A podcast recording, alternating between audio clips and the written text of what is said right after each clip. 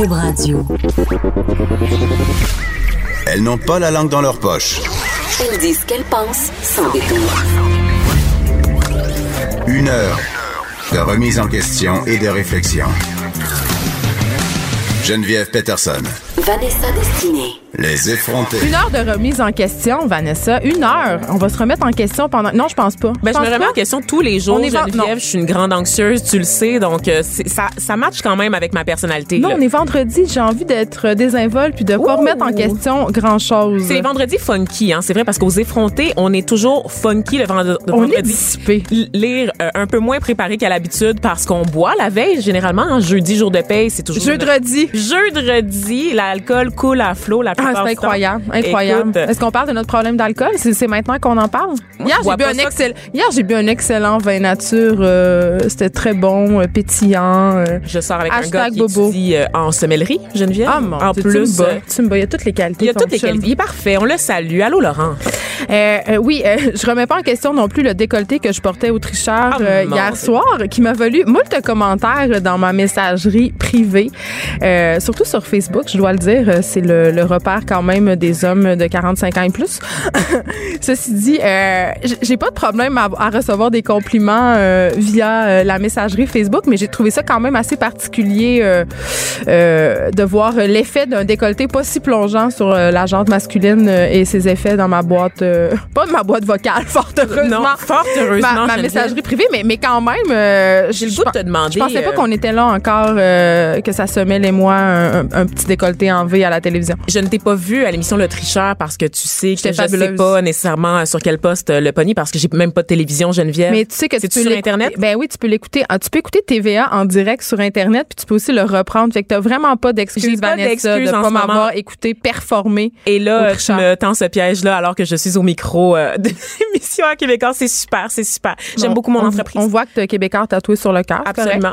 Mais donc voilà, c'est ça. Euh, j'avais juste envie de dire ça que j'avais. Je voulais me vanter de mon décolleté. Oui, mais je voulais te demander, en fait, était-il était-il plus plongeant que celui que tu portais hier au travail? Non. À nos côtés? Même pas. Même pas? Ah ben là, je comprends pas. Je comprends pas. Non. Parce que celui d'hier, euh, t'as valu pas euh, beaucoup de un, place à l'imagination. un repas payé, Geneviève Peterson? Je ne sais pas si c'est à cause de mon décolleté plongeant que ah là t'es pas drôle. Ah, mais Ben, tu m'as tendu un piège. voir qu'elle voilà. me fait ça en ondes. Voilà. Oui, hier, j'étais allée manger dans un restaurant de, de ramen de Montréal et quand je suis arrivée pour payer, il y avait quelqu'un qui avait payé pour moi, un homme euh, qui était assis à côté de moi tout le long de mon repas, puis avec qui j'ai parlé, mais c'était super intéressant. On a, il s'était commandé une assiette de champignons, puis on a parlé de nourriture pendant 45 minutes. Vous avez mangé au casou? Oui, tu Tu m'as pas appelé.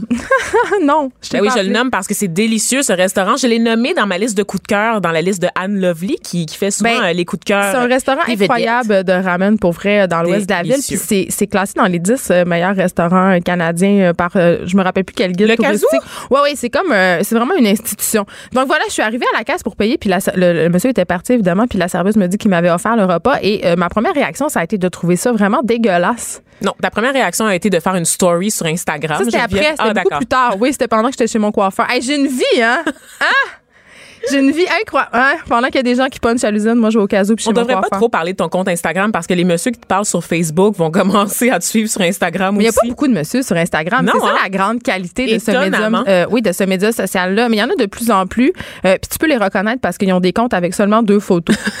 Fait- c'est des photos genre de leur pick-up, de leur camion. Ou de eux avec une casquette puis des lunettes Non, fumées. mais Fait qu'on les voit pas une vraiment. Photo, une photo d'eux avec un angle, tu sais, prise un angle pris par en dessous, là. Tu sais, ils sont dans leur char puis ils se prennent en photo. Faites pas ça. Faites pas ça. Ah, Ça fait bien à personne. Même si t'es genre Gisèle Bunchen, t'as l'air, t'as l'air d'une, tu sais, ça va pas bien. Parenthèse sur les photos malaisantes. Sur Tinder, les gars, on se parle. là, on Moi, je jase. pensais qu'on en reparlait de la photo d'Anne Non, non, non. On, on va revenir. On va y revenir. Sur Tinder, là, les gars, des photos de vous, là, à la pêche, qui, qui tenez, là, une barbotte. Tu me une truite, Non, non, Vanessa, tais-toi. C'est inacceptable. Moi, un gars qui aurait une photo de lui avec un poisson à la pêche sur Tinder, je swiperais clairement à droite. Ben, voyons donc. je te jure. C'est pas, c'est pas unanime. C'est pas, y a pas un consensus au Moi, sein si de tu veux la me chambre séduire, sois un pêcheur, man. Ben, voyons donc. Tu me niaises-tu, là? Ben, je te niaise zéro. Ben, non. Eh non, un gars qui va à la pêche à, à la pêche, puis à Ça la, te parle. à la pêche à la mouche, je veux dire, prends-moi tout de suite. Un gros bout de chair qui pendouille au bout d'une corde, ça, ça te parle. Un- un- ben, tu, Vanessa, tu connais mon amour de la pêche Ben quand oui, même. je sais bien, là. Mais oui, ça me parle tellement. Ben, je vous dirais que ça parle pas à 99% des filles en général. Ah, ben moi, ça me parle. J'adore. Fait que ça, ton exemple, une intervention pour augmenter les chances de nos auditeurs Oui. de pogner de la poune. ben, si vous voulez me séduire, envoyez-moi des photos de vous avec un poisson. Mais il faut que vous l'ayez pogné, par exemple. J'ai hâte de voir ta boîte de réception de courriel et de Facebook tout à l'heure. Non, mais Plutôt envoie- que des dick pics, tu vas avoir des, des c'est super. pics. Mais envoyez-moi ça sur la page Facebook des effrontés, une photo de vous avec un poisson. Je- je- J'adore ça. Je trouve ça vraiment le fun. On fait tirer la, la déesse des mouches à feu à On- celui qui nous donne la plus belle photo. On est parti loin, on est parti de loin hein, pour parler de mon décolleté. On est arrivé en, envoyer- en organisant un concours avec des photos de poissons.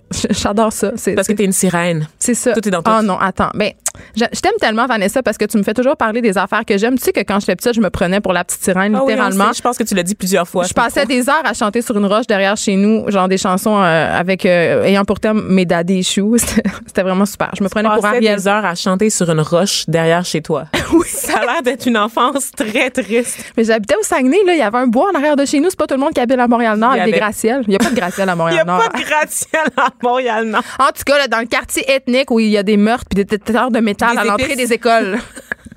C'est ça. J'ai juste Moi, grandi chez dans nous, c'était verdoyant, OK? C'était verdoyant, puis c'est pas parce que l'alcan polluait toute la région qu'on respirait pas du bon air pur de région, OK? Je veux juste te dire ça. Hey, euh, on va se parler de la cigarette électronique en parlant de, parle de- de bon air pur. C'est ça. Non, mais pour vrai, euh, un, on a déjà parlé ici, là. On a, nous, on, on nous, on comprend pas la cigarette électronique. On comprend pas les gens qui fument la cigarette électronique. C'est pas beau. Vanessa? C'est pas très chic. C'est ça. C'est weird, c'est Hey, bizarre. tu sais que quand j'étais petite, ma mère a dit les femmes qui fument sur la rue, c'est très vulgaire. Oui, sais-tu, j'ai compris pourquoi plus tard en faisant des études en histoire de l'art. Je sais pas pourquoi je dis ça, mais c'est parce que c'était les prostituées qui fumaient sur la rue en faisant le trottoir et là les gens s'étaient rentrés dans la tête que les femmes qui fumaient sur la rue c'était des femmes de, de Mauvaise vie. de mauvaise vie, des Marie-Madeleine, comprends-tu? Des maris couche-toi là. Exactement. Et Martha euh, moleste monsieur.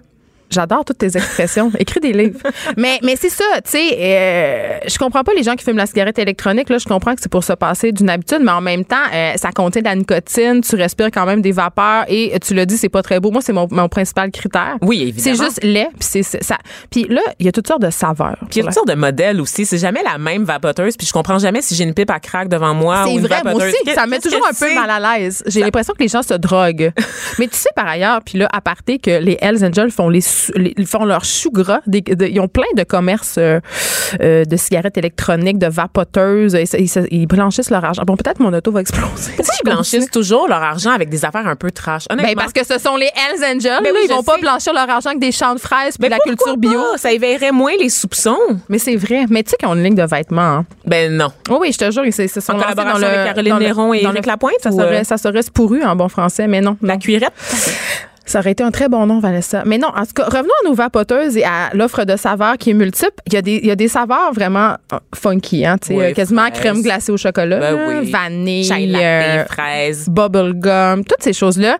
Et là, euh, la ministre fédérale de la Santé, euh, ben, elle, elle trouve que ça attirerait les jeunes. Puis je dois dire que quand même, je lui donne raison. Là, c'est clair que des saveurs comme vanille, fraise, chocolat, euh, gomme ballon, là, ça attire pas des filles comme nous. là. Ça attire des adolescents. Puis d'ailleurs, les Euh, adolescents, tu serais surprise, Geneviève. Je pourrais me mettre. Ça sent bon. Honnêtement, je vais tu le trouves que dire. ça sent bon? Quand tu passes devant quelqu'un qui est en train de vapoter à la pomme verte, là, ça sent, ça sent le sucré puis ça sent Mais c'est quand ça, même mais bon. ça, ça évoque le dessert. Oui. tu sais, Ça évoque les confiseries, les gâteries.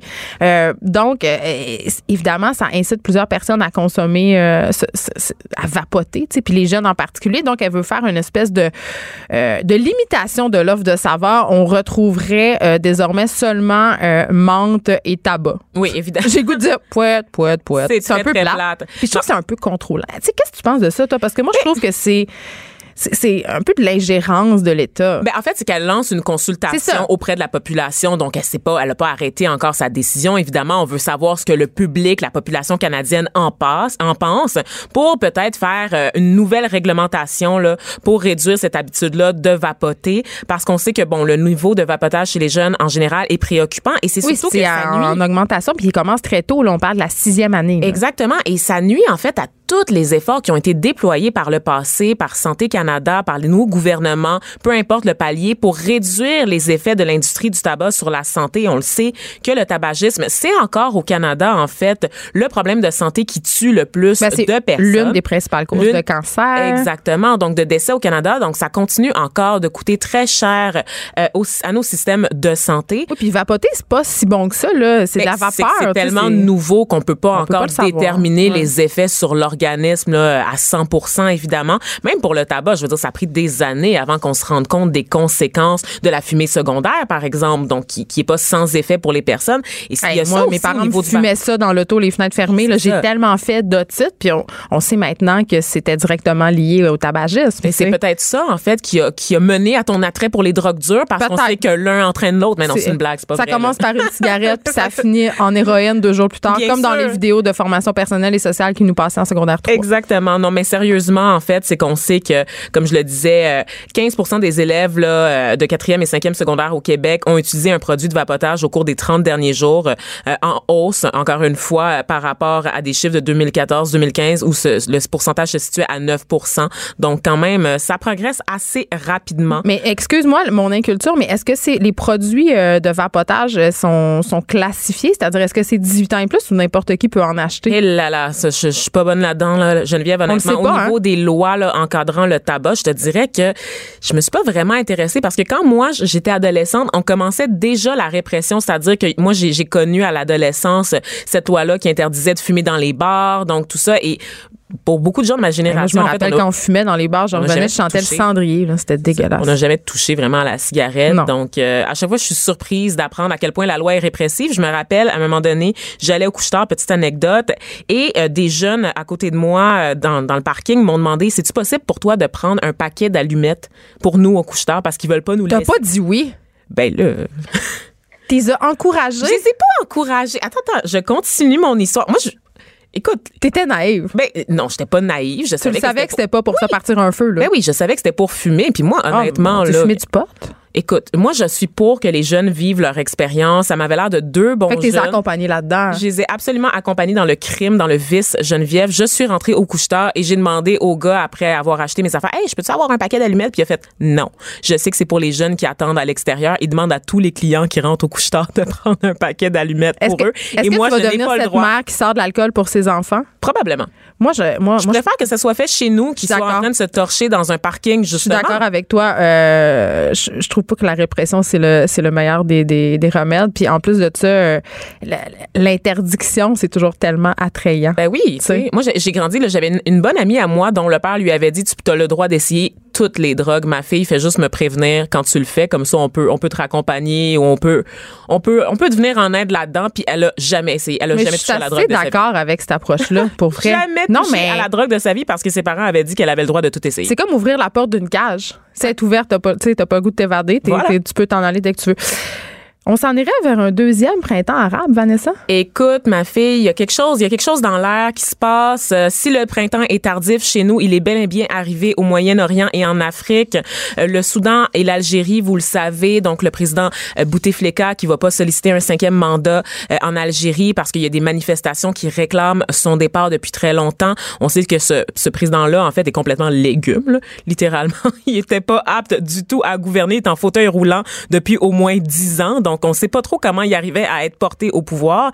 Et là, même chose du côté du Soudan. Donc, pour ceux qui se rappellent pas, il y a eu le printemps érable là, en 2011, là, à peu près à la même période de notre printemps érable à Oui, nous. c'était n'est-ce pas? mondial, ce mouvement-là. C'était mondial, des mouvements portés par la jeunesse Et par les médias sociaux. et par les médias sociaux. Par contre, partout où il y a eu le printemps arabe, la version de 2011, ça a pas mal mal tourné. Ça a pas mal mal tourné, c'est ça, dans la plupart des cas. C'est-à-dire qu'en Égypte, ben, on a, on a obtenu un push militaire, donc un régime encore plus sévère que celui Ça qui s'est était là contre eux.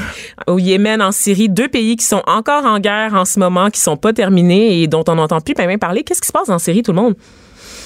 On Long silence. Criquet, criquet? Donc, euh, Mais on ici, je pense qu'on interdit le port des signes religieux. je Oui, hein. c'est ça. Ah, OK. Exactement. Et en Libye aussi, on s'entend que la Libye, euh, depuis la mort de Kadhafi, ça va pas du tout. Le vraiment, Ça, la Libye, c'est près de Rawdon, right?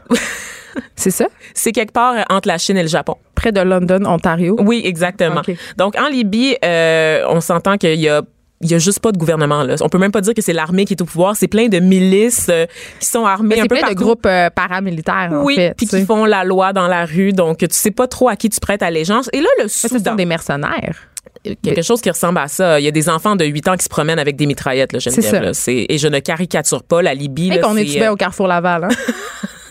Sauf quand il y a des madames qui nous parlent en anglais ou en chinois. Là, ça va pas bien. Là, ça va pas bien. Mais moi, je trouve que c'est difficile de stationner. Oh mon Dieu, oh mon Dieu.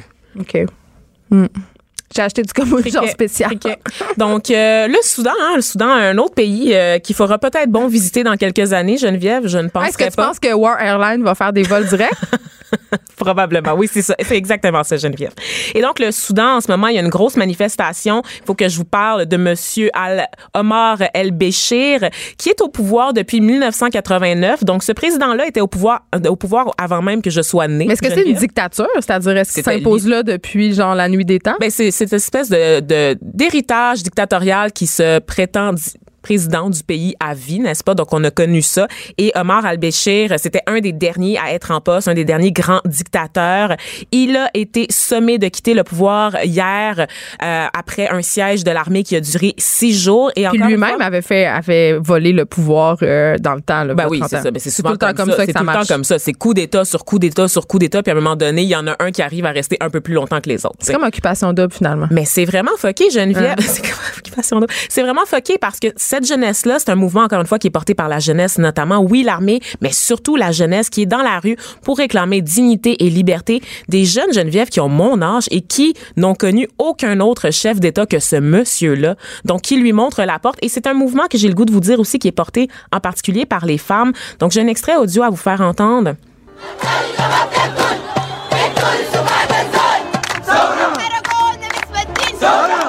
J'espère que c'est pas des femmes voilées, Vanessa, là. Des femmes voilées, Geneviève. Oh mon Dieu, des extrémistes. qu'elles sont libres? Alors, la voix qu'on a entendue, il y a une voix féminine là, parmi tous ces, ces éclats de voix qu'on entendait bien. C'est la voix de Ala Salah, qui est devenue en quelques heures une icône des manifestations soudanaises. Donc, sa photo a circulé partout sur les réseaux sociaux. Ses grosses boucles d'oreilles, son voile blanc, sa longue toge. On la voit chanter un poème auprès de la foule réclamant le départ de Omar El-Béchir. Et c'est c'est vraiment... C'est tellement beau à voir, c'est tellement inspirant parce qu'encore une fois, c'est des mouvements qui sont portés par la rue, c'est de la mobilisation sociale comme on n'en voit pas ici, Geneviève, comme on n'en voit plus parce qu'on est tellement confortable, n'est-ce pas? Donc, on espère en fait que cette, ce mouvement-là populaire et militaire, euh, qu'on va apprendre des erreurs de 2011 et qu'on va, on va voir un peu de démocratie dans cette, part, cette portion du monde. Restez là parce que quand on revient, on parle d'Amazon qui écoute des enregistrements et écoute dans nos maisons, Vanessa. Je n'y crois pas. Les effrontés. Joignez-vous à la discussion. Appelez ou textez 187 Cube Radio. 1877 827 2346. C'est le segment complot de l'émission. On le sait, Vanessa, on paranoïe un peu sur le fait de se faire écouter. Euh, on a parlé souvent ici euh, de Facebook qui amasserait nos informations. Ça nous fait peur, on n'est jamais vraiment capable de savoir euh, c'est où la vérité là-dedans, jusqu'à quel point ils colligent l'information, qu'est-ce qu'ils en font. Euh, tu sais, on le sait aussi, là, on s'en est parlé souvent, puis on en parle souvent entre collègues. On se demande si Facebook, Amazon, Google nous écoutent, puis on a plein, on a tous un petit exemple un petit peu creepy, là, une histoire qui nous est arrivée. Comme moi la fois où je parlais du pont Jacques-Cartier puis que le- exactement trois heures après j'avais une pub dans mon Facebook de la Banque nationale avec l'image du pont. Ou la fois T'sais, que tu as parlé de Bradley Cooper, comment Oui. tu le trouvais chaud, puis qu'on a eu une vidéo de lui qui parle français ben non, dans ton feed non Facebook? seulement ça, c'est que je parlais, euh, je disais à mon chum que je le trouvais vraiment beau ce gars-là, puis il m'a dit mais tu sais qu'il parle français, puis j'étais là ben non, ben non, et là on a eu l'interview de Bradley Cooper en français euh, dans mon feed Facebook. Tu sais, il y a plein de coïncidences comme ça qui me font douter. Et là on apprend, euh, en fait Radio Canada nous apprend que des milliers d'employés d'Amazon partout sur la planète, Vanessa, écoutent des conversations, euh, des enregistrements captés par les enceintes connectées Echo afin d'améliorer Alexa. Alexa, t'en as déjà parlé, c'est l'assistant virtuel euh, d'Amazon. Tu sais, euh, tout le monde connaît un peu la Google Home, mais il y a l'équivalent d'Amazon. Tu peux dire Amazon, euh, genre Alexa, je manque de papier de toilette. Ouais. Puis là, ils vont t'en livrer par drone. Tout ça, tout ça a l'air d'être un film de science-fiction. Alexa, fais-moi écouter le dernier album de Taylor Swift. Alexa, est-ce que tu peux me trouver une boulangerie ouverte en ce moment? C'est ça. Fait que c'est comme c'est vraiment un assistant vocal.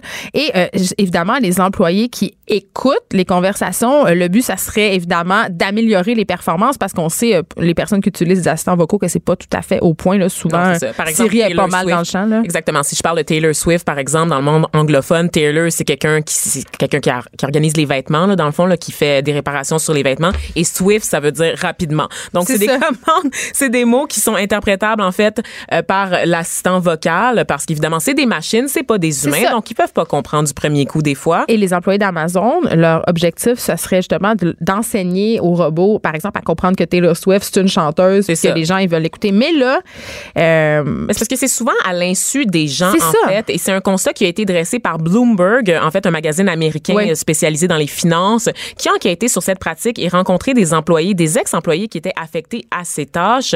Comme on le disait, son- leur rôle, c'était d'écouter des enregistrements afin euh, d'identifier les commandes Hey, ça doit ça être long? vocales mal comprises. Hey, tu, tu dis long, Geneviève. 1000 Dis- enregistrements audio par quart de travail de 9 heures. 1000. c'est aliénant. Moi, je- Incroyablement non. aliénant.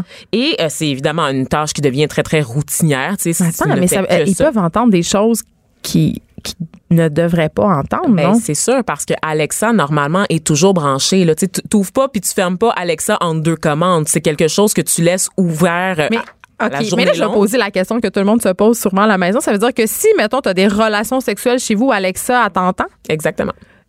C'est pire qu'un chat. Ça me, ouais, ça me tente. Un chat qui te regarde pendant que Oui, tu fais l'amour, mais. Alexa, elle t'écoute, puis elle- Au moins au est-ce qu'elle peut te suggérer de la porn en, sais pas. en- en- en corrélation avec ce que tu es en train de dire ou Au moins faire? je pense pas qu'elle vienne te chatouiller les orteils euh, pendant Mais- que vous faites la chose. Pour vrai, c'est c'est c'est inquiétant puis ça va vraiment beaucoup trop loin. Moi, je ferais honnêtement là, les, euh, les maisons intelligentes, ça me fait peur puis j'en aurais jamais. J'en aurais jamais jamais Je jamais. viens de, je vais parler de mon Google Home que j'ai réussi à avoir parce que je suis abonnée à Spotify Premium, qui est un service d'écoute de musique en ligne de streaming, qui avait, euh, qui a offert une promotion dans les dernières semaines. Geneviève, si t'étais abonné au service Premium, attends, tu vas brancher ça, tu vas brancher admissible à un mini Google Home. Et comme ça vaut 80 dollars, cheap et immigrante que je suis, je me suis inscrite évidemment pour le Mais tu recevoir. vas pas le brancher. Ma fille a reçu un Google Home à Noël puis est resté dans sa boîte. Je veux juste te dire ça. Je sais pas ce que je vais faire encore. tu vas pas ça. plugger ça, là. Ils vont t'expionner. Mais il y a des employés qui disaient qu'ils avaient entendu des affaires vraiment troublantes, comme des enfants appelés à l'aide parce Oui, qu'ils ils étaient victimes d'une agression. Ça part du plus banal à quelqu'un qui chante dans sa douche, par exemple, ou à quelqu'un, effectivement, qui peut être victime d'une agression sexuelle. Ce sont des cas réels qui ont été rapportés par les ex-employés sollicités. Et ce qui me trouble le plus, c'est que ces cas-là, on on n'a pas donné suite. On n'est pas, on n'a pas donné suite parce qu'il y a comme pas de responsabilité de rap. Étant donné que on fait semblant qu'il y a pas de- ça. d'employés humains qui écoutent les conversations, ben, on veut pas dire qu'on a écouté les conversations en livrant des preuves d'un crime qui a été commis et dont on aurait obtenu une copie. Mais moi, j'ai une question. Très troublant tout ça. Si les employés d'Amazon ils sont témoins d'un crime, qui entendent par exemple quelqu'un euh, se faire agresser sexuellement, est-ce qu'ils savent c'est qui cette personne-là? Est-ce qu'ils ont l'adresse IP Parce que je pense qu'ils se sont défendus que non, mais que les employés ont dit que oui. Ben oui, parce que Amazon dit que toutes les informations personnelles des utilisateurs sont protégées en tout temps durant le processus. Ils disent que les employés n'ont pas accès à de l'information qui permettent d'identifier la personne ou le compte associé à l'enregistrement dans le cadre de leur travail. Par contre, Bloomberg, de son côté, au, au terme de son enquête, affirme que chaque enregistrement est associé à un numéro de compte, un Ben prénom oui, sûr. utilisateur et le numéro de série de l'appareil utilisé. Donc, la base, vraiment, dès que tu branches un appareil électronique, là, je veux dire, comment, comment, Hey, c'est impossible. Tout le monde, avant d'installer euh, un appareil comme ça chez vous, euh, pensez-y. Pensez aux répercussions. Pensez à ce à quoi vous vous exposez. Moi, ça me fait très, très peur. Puis, je suis pas une paranoïaque du partage d'informations. Là. Euh, la plupart du temps, ça me dérange assez peu que Facebook collige des informations sur moi pour les vendre, pour m'offrir de la pub. Là. Je trouve qu'il n'y a pas grand-chose là pour écrire à sa mère. Mais là, là, dans, dans le cas des Google Home puis des autres assistants maison de ce monde, là, je suis très, très, très Tu préoccupée. sais qu'on a tellement battrippé, Geneviève, sur l'influence de Facebook, sur les élections américaines notamment, puis sur la démocratie, qu'on Ouais. a complètement oublié de se pencher sur Google, qui reste le Ouais. site le plus consulté dans le monde. Et C'est eux qui en ont le plus d'informations C'est eux, c'est eux les pires. C'est ceux, en fait, qui détiennent le plus d'informations et ils ne s'en cachent pas, Geneviève. Donc, tout le monde, tu c'est pas tout le monde qui a un compte Facebook, mais c'est tout le monde qui utilise Google. Ben oui. Au moins une fois par jour. Donc, ils savent tout. Ils connaissent votre adresse Ils connaissent votre adresse de résidence, votre identité, vos numéros de carte de crédit, vos Si numéros vous googlez comment sociale. tuer votre ex-femme sur Google, ils, vont, le savoir. Ils vont le savoir. Et c'est Oui. des compagnies qui détiennent nos informations. C'est eux la matrice, littéralement. Là. Et vous avez vu assez de films de science-fiction pour savoir qu'il ne faut pas faire confiance à l'intelligence artificielle parce que veut, veut pas. Un jour, l'intelligence artificielle va être plus intelligente que celle des humains et on va tous mourir, Geneviève. Ah, on, on dit souvent ça à On- l'émission. on dit Hein. souvent ça, mais c'est ça. Ça devrait, être le, ça devrait être le teaser du show, les effrontés, parce va- qu'on va tous mourir. Hey, grosse histoire qui risque de faire couler beaucoup d'encre, Vanessa, un peu partout dans le monde. Tu nous parles ce matin du combat de M, qui est la première personne intersexe à porter plainte concernant des mutilations euh, qui, elle, aurait subies. Euh, ça se passe en France, mais ça pourrait être le premier cas dans le monde parce qu'il n'y a aucun précédent documenté. Euh, c'est une histoire quand même assez tragique, effectivement, Geneviève. Donc, il n'y a pas eu de mort d'homme ou de femme, mais on a quand même tué quelqu'un par la perte injustifiée d'une identité, celle de M, tu l'as dit, qui est une personne intersexe. Et là, pour ceux qui pour ça que j'ai dit IL. IL, oui. Donc, qui est un pronom non genré. As-tu reçu le lexique de l'UCAM? Je l'ai pas reçu, mais je trouve que dans le cas de cette histoire-là, on peut utiliser IL parce que c'est vraiment le cas. C'est vraiment le cas. Donc, pour nos auditeurs qui ne savent pas, intersexe, intersexué, c'est l'expression qu'on utilise aujourd'hui pour parler de ceux qu'on appelait avant les hermaphrodites. Donc, c'est des personnes qui sont nées avec les organes reproducteurs féminins et masculins, euh, soit en totalité ou en partie. Donc, par exemple, des couilles euh, qui seraient encore à l'intérieur du corps, qui ne seraient jamais descendues. C'est le fameux I dans LGBTQ2IA+. hey, wow, tu l'as appris par cœur. Je l'ai appris par Bravo. J'ai un, un beau collant dans ton cahier. Le 2S de Two Spirit, qui est euh, le troisième genre autochtone. J'en connais beaucoup là-dessus, Geneviève. J'ai des amis dans toutes les lettres. Excuse-moi, je m'étais endormie. Donc, euh, comment ça se passe? Ben, un bébé naît, fille ou garçon ou sexe indéterminé pour 1 à 4 des naissances, donc environ 2 de la population mondiale. Le sexe de l'enfant est flou, Geneviève, en fait, parce qu'on n'arrive pas à arrimer la physiologie avec le code génétique de l'enfant. Donc, ça devient incomplet. Et avant, ce qu'on faisait, en fait, c'est qu'on demandait aux parents de choisir le sexe de l'enfant. Ou on y allait avec ce qui était apparent, qui se rapprochait le plus ouais. de l'idée qu'on se faisait du, de l'organe génital. Mettons un gros clitoris, ça pourrait être un pénis. on y allait euh, Exactement. avec le plus facile. Le plus facile. Donc, on demandait immédiatement après l'accouchement, en fait, Oh, pour opérer tout de suite en procédant soit à l'ablation ou à la modification des parties euh, problématiques, entre guillemets.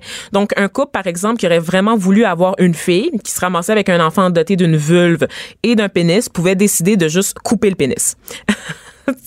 Et donc, on pensait que ces chirurgies correctives étaient sans conséquence pour les enfants, mais c'est vraiment faire abstraction complètement de l'ADN, donc les chromosomes, n'est-ce pas, du développement du cerveau et celui des hormones, donc dans la croissance les années qui suivent, et du consentement de l'enfant. Donc, c'est bête, mais c'est quelque chose de très, très important. Et donc, cette histoire de M, c'est quelqu'un, c'est une personne qui est née avec un vagin, des testicules, pas descendu, un micro-pénis et un clitoris développé. Il y avait des attributs des deux. OK? Donc, c'est, beaucoup d'organes. C'est très rare quand même. C'est très rare, mais tous ces organes-là génitaux étaient parfaitement sains, OK? Selon oui, le ça. dossier médical obtenu euh, par les journalistes qui ont enquêté sur son histoire. Mais les médecins ont réussi à convaincre les parents de M de l'opérer en évoquant là, un risque de cancer obscur. Pourquoi? Pourquoi un risque de cancer lié à des organes génitaux particulièrement sains? Absolument pour le faire rentrer dans un sexe défini. Oui, puis ils ont même, sont Parce même allés. ne supporte pas. Oui, puis ils sont même allés jusqu'à dire ne lui dites jamais que c'est ça qui s'est passé, ne lui dites jamais qu'il était intersexe, ne parlez jamais de ça. Exactement. Donc, comme le clitoris était plus développé que le pénis, parce que je rappelle que c'est un micro-pénis, ils ont décidé de couper le pénis. Et donc, ils ont décidé que M serait une fille. Euh, donc, il y a beaucoup d'opérations qui ont suivi, qui ont infligé à M, aujourd'hui, qui a 41 ans, énormément de problèmes de santé. Euh, et pendant longtemps, en fait, les parents ne savaient pas ce qui se passait. Parce que, tu sais, t'es, t'es là. Ben, tu viens fais confiance d'accoucher. au médecin. Ben oui, tu viens d'accoucher. Ça, c'est il y a 40 ans de ça, là. Oui, oui. Tu viens d'accoucher. Le papa, il, il- il est stressé aussi. Tu te demandes, mon Dieu, c'est une abomination. Qu'est-ce qu'on a entre les mains? My God. Et les médecins te disent, oh my God, il faut opérer au plus cri, sinon il va, il va développer un cancer. Toi, tu veux ce qu'il y a de Ben, mieux tu pour ton enfant? Tu suis qu'est-ce qu'ils disent, Tu suis qu'est-ce qu'ils disent de faire? Mais là, on parle de vaginoplastie, on parle de dilatation du vagin à, à- à un enfant de 4 ans, on parle d'un enfant qui s'est fait rentrer euh, des crayons, des dildos euh, pour ouvrir son vagin. C'est de ça qu'on parle. là. Absolument. Donc, parce que les parents ont demandé tout de suite, ben, y a-tu d'autres enfants qui ont des cas similaires? Ouais. Est-ce que vous pouvez nous faire rencontrer d'autres parents pour qu'on ait une décision? Puis non, non, non, c'est une, c'est une exception médicale. Ça existe pas. On n'a jamais vu ça. Votre enfant va être une fille. Elle aura jamais de règles, jamais d'enfant, mais c'est une fille. Donc, vous devez cacher toute la vérité sur son intersexualité et l'élever comme une fille. Et là, donc, les parents, euh, c'est pas vraiment un consentement éclairé. Geneviève, on s'entend acceptent de faire subir à leur enfant cinq interventions chirurgicales entre 1980 et 1993, euh, des traitements en fait euh, des- oui, en fait des, des chirurgies qui font en sorte que M doit suivre des traitements toute sa vie, donc doit continuer à prendre des médicaments Des hormones. ne pourra jamais effectivement avoir d'enfant. Et donc, dès la première, oh, je vais te raconter, Geneviève, tu vas capoter. Dès les premiers jours de sa vie, on lui injecte des hormones Mhm. au bébé, OK? Et donc, c'est des piqûres, des injections qu'on répète, qu'on répète, qui font prendre des kilos au bébé, qui lui donnent des boutons, OK? Et on opère les organes pour les faire ressembler à ceux d'une fille. À un an, première opération pour enlever une partie des organes sexuels. À trois ans, tous les organes sexuels internes sont retirés, donc les fameuses couilles. Elle subit une clitorodoplastie pour réduire la taille de son clitoris, parce que non, on n'allait pas non plus laisser le clitoris. Il y a un gros clitoris. Oh, non, non, non, non, que non, que non. Il faut absolument qu'il soit dans la norme, Geneviève. Euh, ce sont des, des opérations qui n'étaient pas nécessaires. C'était pas des urgences médicales, vraiment pas. Non, ça causait pas de douleur, ça causait pas de détresse psychologique. Fait qu'il aurait juste pu le laisser être puis décider par lui-même de faire quelque chose ou pas. Exactement. Et ce qui s'est passé, c'est que les clitorodopasties qu'il a reçues, en fait, ont enlevé toute sensibilité et toute capacité à ressentir du plaisir. Donc, ils ont ruiné son clitoris, littéralement, en voulant le réduire de taille. À 4 ans, la fameuse vaginoplastie pour former un vagin, parce que la grande préoccupation d'un enfant de 4 ans, Geneviève, c'est d'avoir un vagin. Et là, Vanessa, dis-nous qu'est-ce qu'on lui disait, la raison pour laquelle on lui disait qu'on lui faisait ça. Donc, on se rappelle que c'est une opération qui laisse beaucoup de cicatrices et qui donne beaucoup de difficultés sur les relations sexuelles. Mais à l'époque, les médecins lui disaient, en fait, non, non, non, c'est très important d'avoir un vagin parce que quand tu vas grandir, il y a un monsieur qui va vouloir mettre son zizi en toi. Donc, c'est ce qu'on disait à un enfant de 4 ans pour le convaincre que c'était très normal de le faire, euh, de le pénétrer avec des chandelles parce que oui, Geneviève, ça, c'est le deuxième volet des opérations, euh, l'élargissement du vagin. Parce qu'une fois qu'on a créé le vagin, ben, il faut qu'il soit fonctionnel ben, pour on recevoir en a parlé, euh, on en a parlé ici à l'émission avec Gabrielle, qui est une transsexuelle, puis elle nous expliquait qu'évidemment, devait se soumettre à des dilatations du vagin au début très régulièrement suite à l'opération, puis après ça, c'est moins souvent, mais quand même, c'est difficile pour un adulte, c'est une, une, discipline absolument incroyable, ça peut causer des douleurs. Alors imagine pour un enfant. Donc un enfant de 4 ans qui avait plusieurs visites par année pour se faire pénétrer par des godemichés administrés par des médecins. Donc un petit témoignage, un petit extrait. Moi, j'étais à poil sous la chemise en papier d'hôpital, j'avais froid, je pleurais. Il regardait la taille de mon vagin, il fallait tout le temps l'entretenir pour que je sois pénétrable jusqu'à ce que j'ai mal. Et ça c'est un souvenir que M relate Mais dans le M, cadre. Est-ce qu'elle a une vie sexuelle?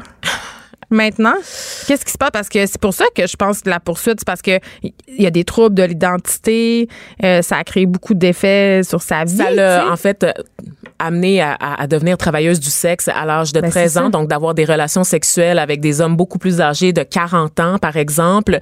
Euh, parce que là, une fois que les médecins, à un moment donné, les médecins pouvaient plus traiter, euh, Qu'est-ce que tu veux dire? Ils pouvaient plus traiter? ben, c'est que c'était rendu le temps des parents de prendre le relais. L'État allait plus continuer à payer pour les soins euh, fait d'élargissement qu'ils du l'ont abandonné en plus. Oui, donc c'était les pa- c'était la responsabilité des parents donc de procéder à l'élargissement du vagin de leur fille Geneviève. Donc on leur a suggéré quelques sex shops et là je ne niaise pas, des boutiques érotiques pour qu'ils puissent se procurer des gars de michés à insérer à l'intérieur de leur fille. Est-ce qu'il en veut à ses parents? Ben non, parce que les parents sont sont complètement sont avec- détruits. Ben, est-ce qu'ils sont- font partie de ce combat-là? Les, pa- les parents, ils doivent se sentir tellement mal. Les parents se sentent terriblement mal d'a- d'avoir constaté toutes les mutilations infligées à leur enfant, mais Parce sais fait pas. confiance aux médecins. Puis j'aurais pas sans doute fait la même affaire il y a 40 ans. Exactement, exactement. Et tu te rends compte de l'horreur que la personne subit, surtout que elle, C'est pas réversible. c'est pas réversible, ne se sent pas comme une fille, pas du tout. Elle a, dé- elle a- son cerveau s'est développé, ses hormones Elle sont développées.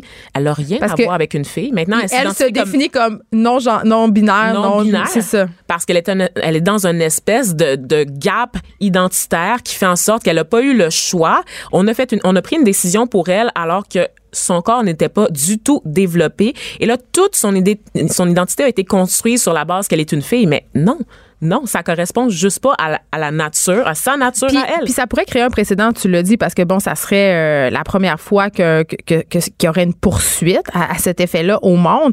Et, et je me demande si, si tu le sais maintenant, ce qu'on fait euh, quand les bébés euh, qui naissent sont intersexes, est-ce qu'on leur laisse le temps de choisir? C'est c'est quoi maintenant qu'on fait par rapport à Ben, tout en fait, ça? c'est que la législation a changé. C'est que euh, maintenant, on permet euh, à l'enfant de grandir. On, on opère seulement quelques années plus tard. Il y a des parents qui font le choix, en fait, d'attendre que l'enfant soit capable de formuler, De parler, de choisir Ou avant pas. de procéder à l'opération. Il y a d'autres personnes, il y a des parents aussi qui, ben, comme l'enfant peut choisir, il y a des enfants qui choisissent de garder les deux et les parents acceptent. Donc maintenant, la loi, c'est moins traité comme des abominations. hein. Déjà, Ah, le parce que vocabulaire. t'étais le freak avant, là. oui. Hey, hermaphrodite, là, c'était quasiment la bête de foire, là. Ben, et no wonder que ces gens-là se tournaient vers une carrière dans l'industrie du sexe parce que c- tu deviens une curiosité, une curiosité à essayer. Dans le cas de M, j'ai dit 13 ans tout à l'heure parce qu'elle sortait avec des hommes de 30 ans ou 40 ans, mais très jeune, à 10 ans, elle avait des, des euh, rapports. Elle voulait avoir, en fait, des rapports sexuels pour savoir si son vagin Ben, était valable. Excuse-moi, là, mais c'est parce qu'ils ont un peu rentré ça dans la tête. Ben, exactement. Ils l'ont carrément mené vers ça. là. Ils l'ont groomé pour elle a être. juste pas eu d'enfance en fait,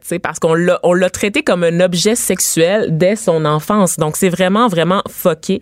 Et donc la France a déjà été condamnée en fait par le tribunal international des droits de la personne parce qu'ils avaient des mesures particulièrement répressives là, en matière euh, de traitement des personnes Plus que les autres pays? quand même assez. Ouais, la chirurgie corrective était faite immédiatement par défaut. Donc on n'offrait pas d'autres options par- pour les parents. Parce que l'affaire du cancer, c'est quand même assez obscur là, de dire à des parents si on n'opère pas là. votre enfant maintenant, il risque de développer un cancer. Sais, je sais pas si ça a été fouillé cette histoire-là. Non, non, c'est très Mais sketch. ça a l'air d'être une belle excuse. Non, non, la France a été condamnée en 2016 là, pour des mutilations sur les enfants intersexes, là, Geneviève, parce que c'est- il y a quelque chose qui est vraiment très relié à la vision hétéronormative aussi des hommes et des femmes, qui porte gra- grandement atteinte, là, en fait, à l'intégrité corporelle des individus parce qu'on est désespéré de, de les, de les faire correspondre à des C'est cases. comme si on veut tout le temps nous rentrer dans des cases. Ben oui, c'est ça. Donc, euh, l'histoire de M, en fait, qui va être à suivre parce qu'elle a décidé de poursuivre l'État de porter plainte. Évidemment, en France, euh, puis je pense même ici, on a ce qu'on appelle le délai de prescription, c'est-à-dire que les opérations sont survenues il y a plus de dix ans. Donc, normalement, la plainte ne devrait pas être reçue Mais par là- la justice. Mais là, ce qu'elle, ce qu'elle argue, en fait, M, c'est que elle n'était pas en état de choisir. C'était un enfant. Donc, quand elle, elle argue, en fait, la, la, la différence, elle va jouer sur la prise de conscience réelle versus l'âge biologique. Donc, euh, on espère que sa cause sera entendue. On espère qu'elle obtient- obtiendra gain de cause et que ses parents et elle pourront obtenir une réparation. Un dédommagement financier? au moins, oui, parce que c'est sûr que du Ben, point de rien vue va lui redonner. euh, c'est fini, là, c'est perdu. Donc, c'est quelqu'un qu'on a foqué à vie et qui doit prendre des médicaments jusqu'à sa mort. Moi, c'est ça que je trouve euh, le plus paniquant là-dedans, c'est que on l'a embarqué dans une espèce de, de tourbillon hormonal, si on veut. Là. Oui, parce qu'en en tant que société, on n'accepte pas. Elle peut pas arrêter. C'est ça, on on n'accepte pas que quelqu'un peut être ni l'un ni l'autre. On, on est obsédé par les genres dictés par la société, des genres sociaux qui ont rien à voir avec les individus. Il y a personne qui est 100% femme, personne qui est 100% homme. C'est correct d'être un petit peu des deux aussi, même au niveau. Là. On n'est pas la fluidité. Ben oui, on est pour la fluidité. Puis je suis contente parce que, euh, tu sais, pour être en contact souvent euh, avec des jeunes pour mes, mes projets euh, artistiques d'artistes de gauche, euh, ben non, mais la, la- question du genre, de la fluidité, puis l'ouverture par rapport à toutes ces questions-là, tu sais, je constate là, que c'est vraiment rentré. Là, le discours est plus du tout le même. C'est plus vraiment des préoccupations que les jeunes ont. C'est juste.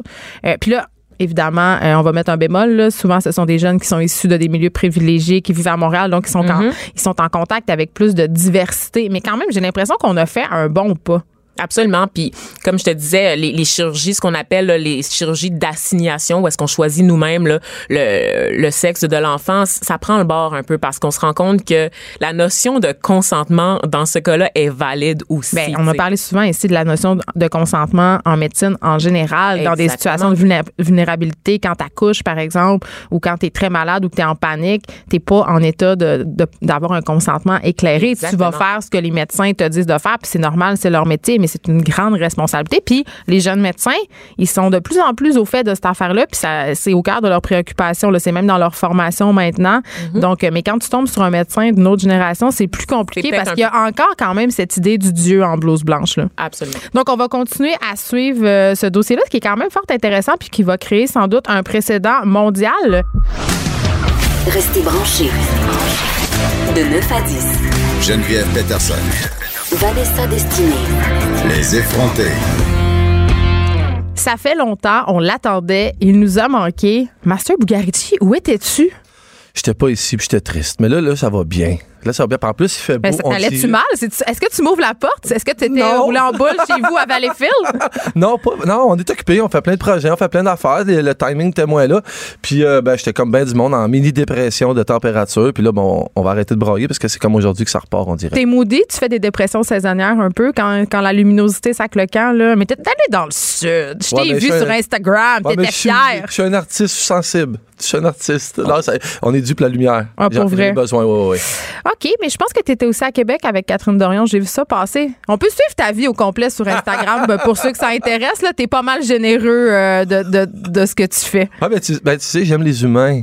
J'aime les humains. T'aimes. Catherine Dorion? Ben, en fait, tu sais, puis ça va au-delà de la politique. Les partis m'intéressent pas. Tu sais, pour la, la vérité, ça m'intéresse pas. Mais t'aimes elle? Ouais, ben, j'ai lu son livre, j'ai vraiment. Les luttes fécondes. Aïe, aïe. Mais il n'y a pas grand monde qui, euh, qui savent ça, que, un, Catherine, ben, Catherine Dorion, c'est une poète, ça, je pense qu'on le sait, Ouais. mais il n'y a pas beaucoup de monde qui connaissent son livre qui s'appelle Les luttes fécondes, puis qui est publié chez Atelier 10, et c'est un livre sur le polyamour. En, en politique Ah, et dans la vie personnelle. Euh, parce que Catherine Dorion, c'est une polyamoureuse. Donc, une polyamoureuse, c'est quelqu'un qui est en relation euh, d'amour, qui peut avoir plusieurs relations avec des gens. Et il faut pas confondre polyamour et échangisme. Ce n'est pas du tout la même chose. Non, elle les passe pas, ses chums, elle les garde les deux pour elle. C'est ça que ça veut Exactement. dire, les gars. Ah, spectacle. Je l'ai lu en voyage, puis j'ai vraiment pas, j'ai pas gagné quelque chose sur l'individu, sur l'approche, puis d'avoir euh, une personne qui a une pensée comme ça. C'est très confrontant Wow. aussi parce que ça, ça nous sort un peu justement de tout ce qu'on, de tout le socio-constructivisme dont on parlait tantôt, c'est-à-dire euh, des personnes qui naissent pour former un couple hétérosexuel Ouais. puis rester ensemble puis la fidélité. Moi, j'ai arrêté de croire à ça. Ça fait bien longtemps. Je trouve ça difficile de l'appliquer dans mon quotidien parce qu'on est tous des êtres d'ego puis c'est Ouais. tellement difficile de dépasser euh, notre ego, surtout quand il est question d'infidélité. Le master, c'est tough là, de se dire aïe aïe, tu sais, mon partenaire, ça se peut qu'il désire quelqu'un d'autre, ça se peut qu'il désire être en relation affective avec quelqu'un d'autre que moi, puis ça m'enlève rien. Moi, je suis pas encore rendu là. Ce livre-là est vraiment intéressant à cet effet-là, et aussi un livre que je vous conseille vivement si ces questions-là vous intéressent. Ça s'appelle The Ethical Slot. Euh, c'est seulement en anglais. Vous pouvez le commander sur le grand méchant Amazon. Et pour vrai, là, tu liras. Ouais. C'est euh, c'est- c'est- confrontant. C'est difficile. Moi, je pense que réussir le polyamour, c'est aussi difficile que réussir la monogamie. Ouais, ben oui, hey, euh, totalement. C'est en fait toutes les tous ceux qui sont payés par l'État puis qui travaillent avec elle devraient être obligés de lire le livre. Moi, je pense que oui. Ça- moi, je pense que ça déconstipe. Mais est-ce Ah que ouais. tu vas y faire du linge à Catherine Dorion? Ben là? oui, d'après toi. Ben oui, c'est sûr. Je trouve qu'elle a abdiqué un peu, Catherine Dorion, euh, au niveau du linge. Euh, je trouve qu'elle elle- elle se soumet un peu au dictat de l'Assemblée nationale. Penses-tu? Moi, je pense que peut-être que. euh. Là, je vais avec un jugement, mais moi, je pense que aussi, elle, elle choisit ses combats parce qu'elle a l'air d'en avoir plus qu'un combat. Fait que celui-là, peut-être qu'il prend un peu moins de place. Ouais, Peut-être, mais on a beaucoup parlé de son linge, puis euh, elle a d'autres choses à dire, puis elle est plus intéressante que ce, ce qu'elle porte. Donc, euh, ça fait. Détournait quand même euh, euh, le regard. Mais t'es pas ici pour nous parler de Catherine Dorion, on, on s'est un peu égaré. T'es ici de nous parler de fier- pour parler de fierté, parce que puis c'est pas de fierté gay, là, de fierté en général, le concept, euh, parce que c'est un, un mot que tu utilises souvent, Ouais. la fierté, puis tu dis qu'on n'est pas fier. Ouais, Ça, ben, ça, en fait, ça, ça me gosse que tu dises ça. Ben, je trouve que je, je trouve qu'on en manque un peu. Tu sais, quand je fais mes, je fais mes chroniques, je viens ici, j'aime ça des fois avoir l'air intelligent. À Parfois, pas tout le temps. Mais c'est- ouais. Tu sais, je commence tout le temps à aller sur Wikipédia, puis là, je Mais tu sais valide. que Wikipédia, c'est pas une source fiable. Fait que t'as pas l'air intelligent quand tu commences Oui, mais- ta chronique oui, mais, de même. Oui, mais je trouve ça le fun parce que tu dis quoi? Dans dans ce cas-là, en plus, ça m'a confronté, mais grave. Parce que moi, moi, le mot fierté, c'est un mot hyper positif. C'est un mot, c'est rempli d'amour dans ma tête à moi. Puis là, c'est peut-être, aujourd'hui, on va vivre ma définition du mot parce que Wikipédia, il pense pas ça. Wikipédia, ce qu'il pense de ce mot-là, c'est que c'est un mot un peu comme, fier comme un coq. Dans le fond, c'est un peu pour les gens qui se prennent pour Ah, d'autres. c'est lié à l'orgueil. C'est malade. Puis tu sais-tu quoi? Non seulement c'est lié à l'orgueil, c'est, euh, comment qu'ils disent ça, dans les champs lexical, euh, que l'orgueil, la fierté, comme euh, plusieurs définitions se regroupent. Tu sais, ils sont comme ensemble, sont indissociables. Mais toi, Master, quand tu parles de fierté, il y a un petit côté nationaliste là-dedans. Là. Ben, t'associes ça quand même à, à la fierté d'être québécois. Donc, il n'est pas question. Mais ça, ça en rapport aussi avec l'orgueil puis avec le chauvinisme en quelque part. Moi, je suis très, très, très, très fière de venir du Saguenay, puis j'aime ça le dire souvent. Ouais. Parce que ça m'a complexé bien longtemps. Pour- pourtant, ça devrait tellement pas. En fait, moi, je Mais veux quand t'es de jeune, tu t'es gêné de venir des régions, c'est normal. Parce qu'on se projette aussi, on a besoin des autres. Mais en ça. vieillissant, à un moment donné, on est censé. Puis moi, en fait, celle que la fierté que je veux parler, c'est celle qui rassemble. C'est celle à, à laquelle on veut se coller. C'est celle des champions. Tu sais, ceux qui vont battre pour nous autres, là, puis qui vont pour eux autres aussi. Tu sais, j'y vais au battre, mais j'y vais pour moi en premier. Bon, on fait toujours les choses pour soi en premier. celle qu'on enseigne à nos enfants quand ils préparent, tu t'es rendu là, là, ils préparent leur exposé oral, cette fierté-là.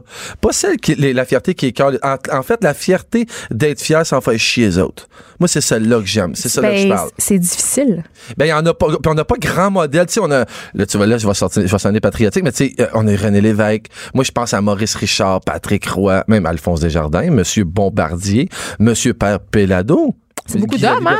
Ben, c'est, ben, hey, sais-tu, c'est drôle. En la faisant, j'ai remarqué ça, la liste. Puis j'ai remarqué aussi qu'il y avait pas mal de sportifs. Ça se relié avec l'argent? Tu sais, on peut-tu, je ne sais pas. Je pense que c'est relié euh, à, à l'importance que le, notre sport national a pour nous, puis ce que ça représente aussi, parce que c'est sûr que euh, l'outil par excellence du nationalisme, puis comment ça se manifeste, Ouais. la fierté étatique, Ouais. ben c'est souvent par le sport. C'est Voilà. souvent par le sport, parce que ce sont des équipes qui représentent des villes, des pays. Ouais, puis en même temps, pas. puis en même temps, tu sais, C'est pas une mauvaise chose. Tu sais, comme je c'est dis souvent dans mes petits mots poétiques, on n'est jamais ce qu'on a voulu être, on est ce qu'on a fait. Ben, peut-être un, un sportif aussi, a un certain accomplissement d'avoir rêvé de Puis atteindre ce but-là, puis y être. C'est intéressant ce que tu dis. On est ce qu'on a fait. Puis c'est normal qu'au Québec, on, on soit fiers des. On n'a pas fait grand chose encore. là. On est des bébés. Là. Ben, dans l'histoire de l'humanité, c'est tu m'amènes drette là. Dans le fond, on n'est même pas un adolescent boutonneux, nous autres là, les Québécois là, si tu y penses comme faut. On est un petit bébé. Fait que tu sais, ça revient à tu sais la madame là qui veut absolument que son enfant dise tous ces nouveaux mots de deux ans là, cette fierté là de tu sais tu veux qu'il garoche tout. Ton tu sais mettons quand tu mets tes mains dans tes poches, t'es au parc à chiens. Parce que les gens ont peur de ça? Parce que souvent c'est le chauvisme, c'est euh, je suis meilleur que les autres. Mais mettons tu vas au parc à chiens là, t'es avec ton chien, puis là tu mets ta main dans tes poches puis tu fais semblant que t'as un gun puis tu tires ton chien. Puis là ton chien tombe. Il fait là- des trucs. il fait des trucs, puis là, t'as le parc à chiens. C'est une image bien niaiseuse, mais bien réelle pour moi. T'as le parc à chiens qui te regarde, qui Tu me feras pas à croire, à croire pardon, que t'es pas contente. Il y a une certaine fierté. Moi, je revendique le droit de dire accraire parce que euh, Ouais, je- je suis ouais. fière de la langue québécoise qui est métissée puis qui se modifie. Ça sera mon éditorial du jour. J'aime ça. Merci de m'appuyer puis de me, T'appuies. rendre, de me rendre plus T'appuies intelligent. dans ton mauvais parler. Ben, tu sais, cette fierté, cette fierté-là de, tu sais, c'est niaiseux, mais le, le DIY, moi, ça me fait bien rire tout ça, mais cet accomplissement-là avec les enfants, essayer de, tu sais, as-tu déjà essayé de réparer un jouet avec tes enfants au lieu de le jeter puis d'en acheter un autre? Mais tu sais, tu quoi? Même si tu connais pas ça, même si tu sais pas comment ça marche, essaie ça pour voir. Ben, y- tout le monde peut faire euh, son petit bout de chemin à cet effet-là. Moi, je répare peut-être pas les jouets, mais je fais beaucoup la bouffe avec mes enfants. Ouais. Puis, il y a rien de plus beau pour moi que de voir la face de mes enfants quand ils, ont- ils font une batch de muffins tout seuls. Oui, ma cuisine a l'air de Sarajevo Ouais. euh, ou du débarquement en Normandie. Là. Puis ça me gosse parce que je suis une contrôle freak. Fait que là, je les vois, ils font des affaires, puis c'est pas parfait, puis les muffins sont laides, puis ça déborde partout, puis c'est dégueulasse. Mais ils sont tellement fiers. C'est là que ça commence, développer la fierté. Puis j'aime pas ça qu'on dise qu'au Québec, on n'est pas fier. J'aime pas ça. Parce Ben, que c'est pas vrai. Ben en fait, c'est ce que je veux dire par là, c'est que c'est pas inné la fierté.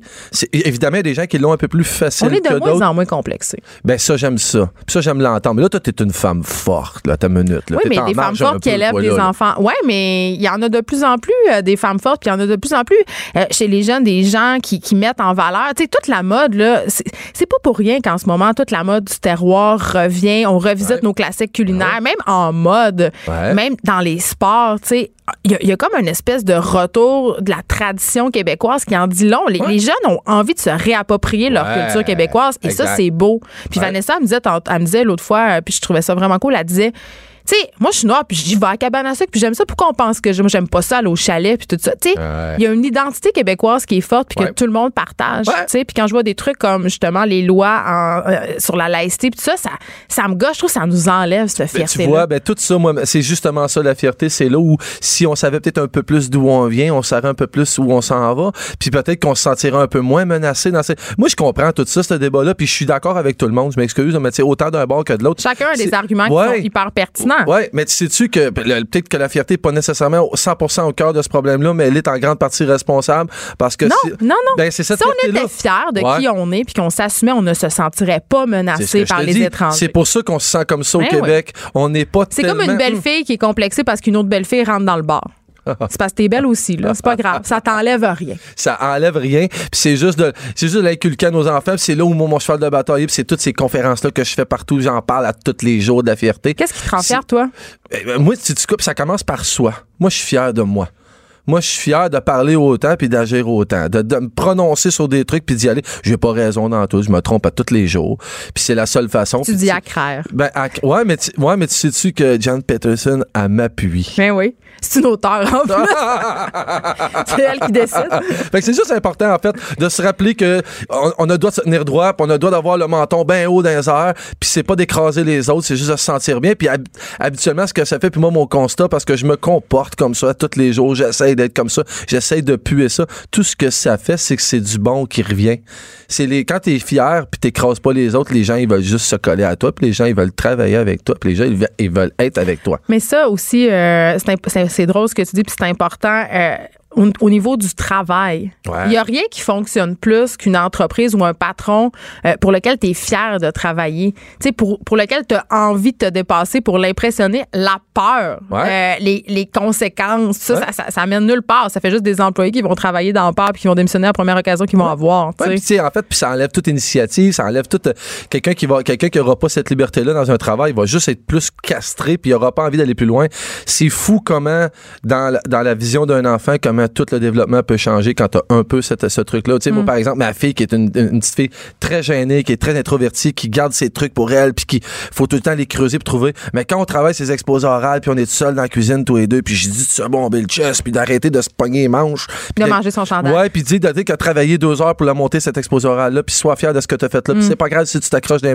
Ben, ça, ça paraît en résultat. Je- il nous reste deux minutes, mais j'ai envie de te demander, euh, est où la, ligne entre, justement, on en parlait euh, au début de ta chronique, entre fierté puis ego? Sais, parce que j'ai l'impression qu'on est une génération d'égocentriques. On est tous sur les médias sociaux en train de faire des stories pour flasher ouais. nos vies. Ouais. Euh, c'est sûr que moi, j'en mets pas des photos, je me trouve laide sur Instagram. Puis même, euh, il y a un courant en ce moment de filles qui mettent des photos d'elles laides, mais c'est toutes des belles filles, puis on le sait qu'elles sont pas laides. Tu sais, fait que eh, c'est un peu hypocrite. C'est quoi la ligne? Moi je, pense que c'est juste une question de perspective. Puis c'est comme pour- dans tout puis pour tout. Tu sais, euh, ça dépend qui regarde qui puis comment qui le regarde. Tu sais, je, peux trouver un comportement complètement désagréable sur Instagram puis que toi ça va te plaire. Tu sais, chez chacun son affaire. Il y en a pas de recette miracle. Il y a rien.